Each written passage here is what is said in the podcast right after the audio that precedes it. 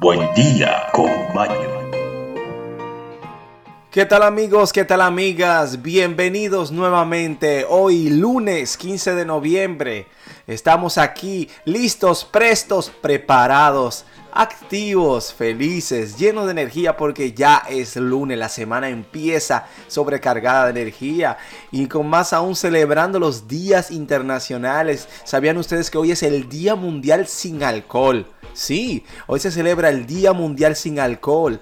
Eh, es un día que muchas personas tal vez no están felices de celebrar, pero otras sí.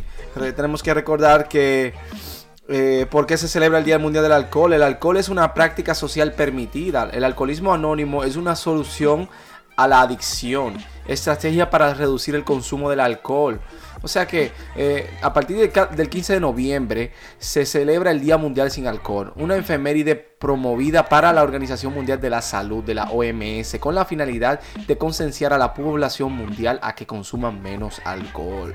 Bueno amigos, amigas, continuaremos con el resto del programa. Hoy tenemos un estudio sumamente interesante sobre el síndrome del burnout. Cómo lidiar con él o cómo identificarlo si estamos en el síndrome de burnout. Una que otra noticias y nuestras efemérides. Pasemos a las efemérides y continuemos con el resto del programa. Buen día con Maño. No se pierdan. Y ahora, efemérides.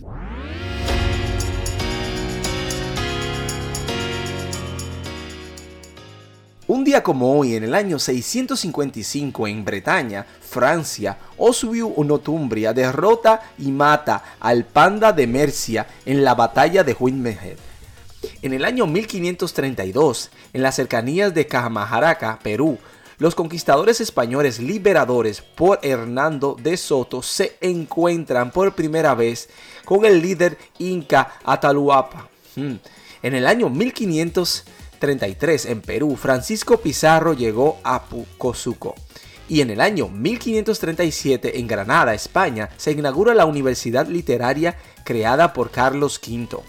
Y en el año 1555 en el Océano Pacífico, a 60 kilómetros del noroeste de Cayo, de Puerto de Lima, se genera un potente terremoto de 8.4 grados en la escala sísmica de Richter, con epicentro de 30 kilómetros de profundidad. Y en el año 1573 en Argentina, Juan de Garay funda la ciudad de Santa Fe de Veracruz. Y en el año 1814 en España se produce la batalla de Balsameda. Esto es todo por las efemérides amigos. Ahora pasemos a las noticias, pero antes que eso vemos el estudio sobre el burnout que es sumamente interesante. Investigaciones, informaciones y educación.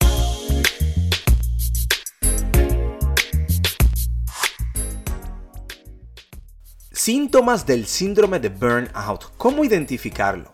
El síndrome de burnout hace referencia a la cronificación del estrés laboral que da lugar a una sensación de agotamiento generalizado. Mostramos principalmente síntomas y consecuencias de sufrirlo. El síndrome de burnout o síndrome de trabajar quemado hace referencia a la cronificación del estrés laboral.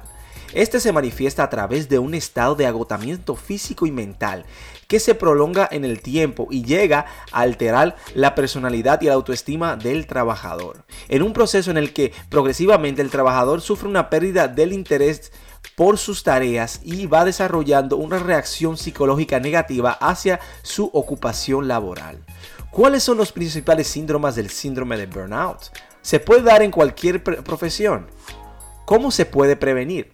Bueno, principales síntomas del síndrome de burnout. Según la OSHA, en sus orígenes, el síndrome del trabajador quemado fue identificado en mayor medida en, aquellas personas o profesionales que están en relación con el trato al público y cliente, denominado también exposición social o customer service en inglés. Sin embargo, puede darse en cualquier ocupación y que hay un mayor riesgo de padecer síndrome de burnout cuando existe una gran diferencia entre las expectativas laborales del trabajador y la realidad de las tareas a las que la enfrenta día a día o existe un ambiente laboral con exceso de tensión, degradado y o con relaciones laborales que manifiestan eh, síntomas conflictivos. Bueno, Los principales síntomas del síndrome de burnout son los siguientes.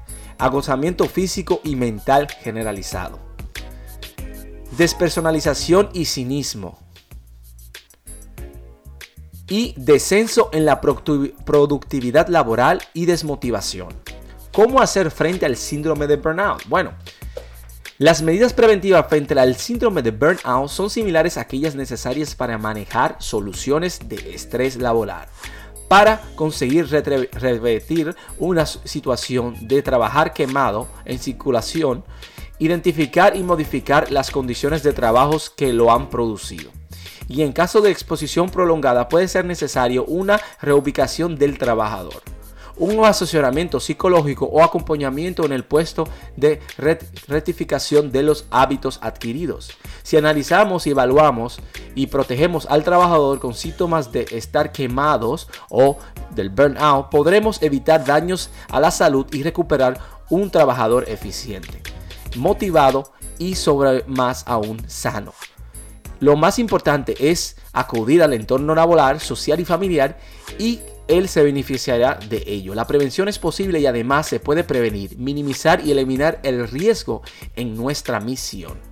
Bueno amigos, amigas, el síndrome de burnout es un síndrome sumamente común. Muchas personas no saben identificarlos o no saben aún que se llama así y simplemente entienden que ya están hartos del trabajo y no es hartos del trabajo porque el 90% de las personas que ingresan a un labor eh, es por necesidad, pero hay una gran parte que podría ser un 20% o incluso hasta un 30% que ingresa a su labor por interés y por amor, pero llega el momento a que puede estar dentro del síndrome del burnout y puede suceder que pierdan el interés y se confundan creyendo que psicológicamente esto no era lo que estaba buscando y simplemente estaban hastiados o simplemente saturados de trabajo.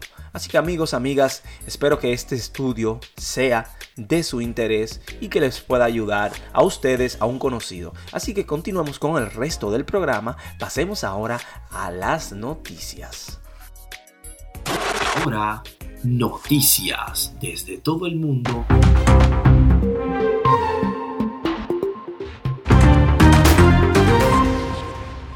Amigos, amigas, noticias desde el mundo y para el mundo. Tenemos una super, sumamente interesante sobre Valentino Rossi, el que se retira oficialmente. Bueno, eh, Valentino Rossi se bajó de la moto a sus 42 años y el, el nueve meses campeón del mundo del motociclismo italiano puso fin a su trayectoria en MotoGP luego de disputar el Gran Premio de Valencia ya este considera que está bueno y debe dejar espacio para los más jóvenes.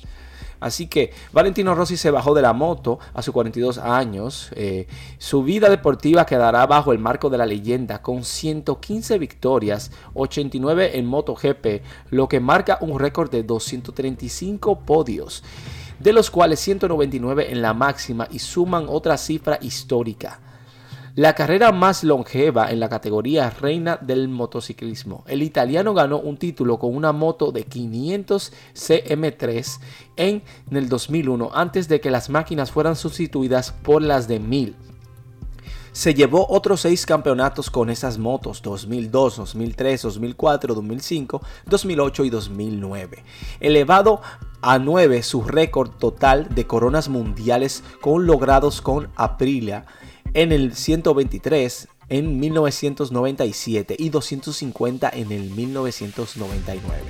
No obstante, tuvo que ceder su puesto al español Marc Márquez, ganador en seis ediciones 2013, 14, 16, 17, 18 y 19 y ha visto su brillo debilitarse en los últimos cuatro años. Sus últimas victorias data en el año 2017, mientras que su última pole fue en el 2018 y su último podio en el 2020.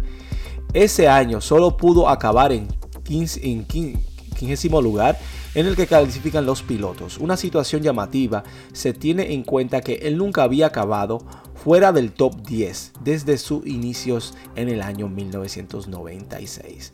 Así que llegó el momento de retirarse, todo empieza, todo termina. No podemos perdurar para siempre. Lo importante es que dejó una bella trayectoria y este es reconocido en el mundo entero.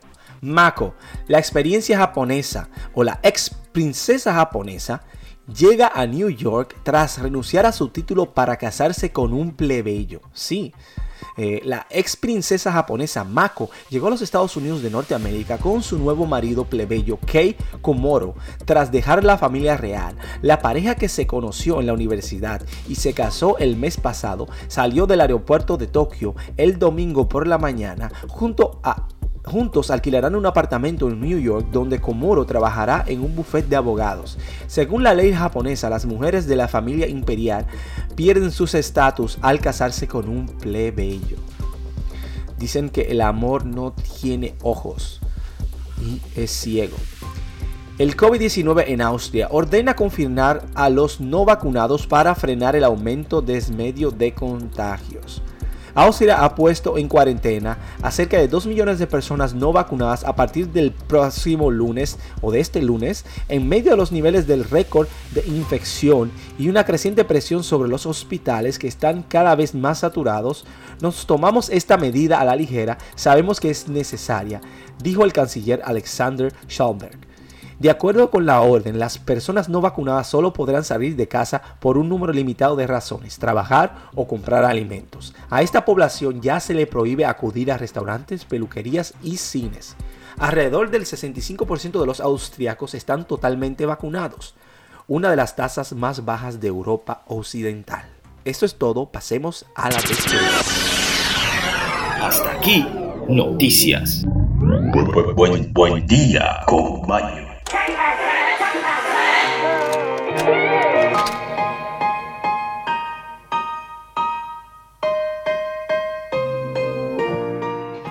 Amigos, amigas, todo lo que empieza debe terminar. Nuestro espacio en conjunto ha llegado a su fin, pero eso no significa que no nos volvamos a ver y que no podamos dejarle algo más para que se sientan súper motivados y prestos para continuar en la semana laboral y sobre todo en el día. Tenemos aquí la frase del día motivacional que dice lo siguiente. Un alma grande está por encima de la injuria, de la justicia y del dolor. Jean de la Bruyère. Amigos, amigas, recuerden, tenemos que hacer el bien sin mirar a quién. No es una obligación, es una satisfacción personal poder servir y estar dispuestos de corazón. Recuerden que el mundo, el universo nos retorna lo que damos. Así que, como dicho, hagan el bien sin mirar a quién, pero sobre todo, amigos, amigas, disfruten el resto del día, la semana y cada momento de sus vidas. Hasta la próxima.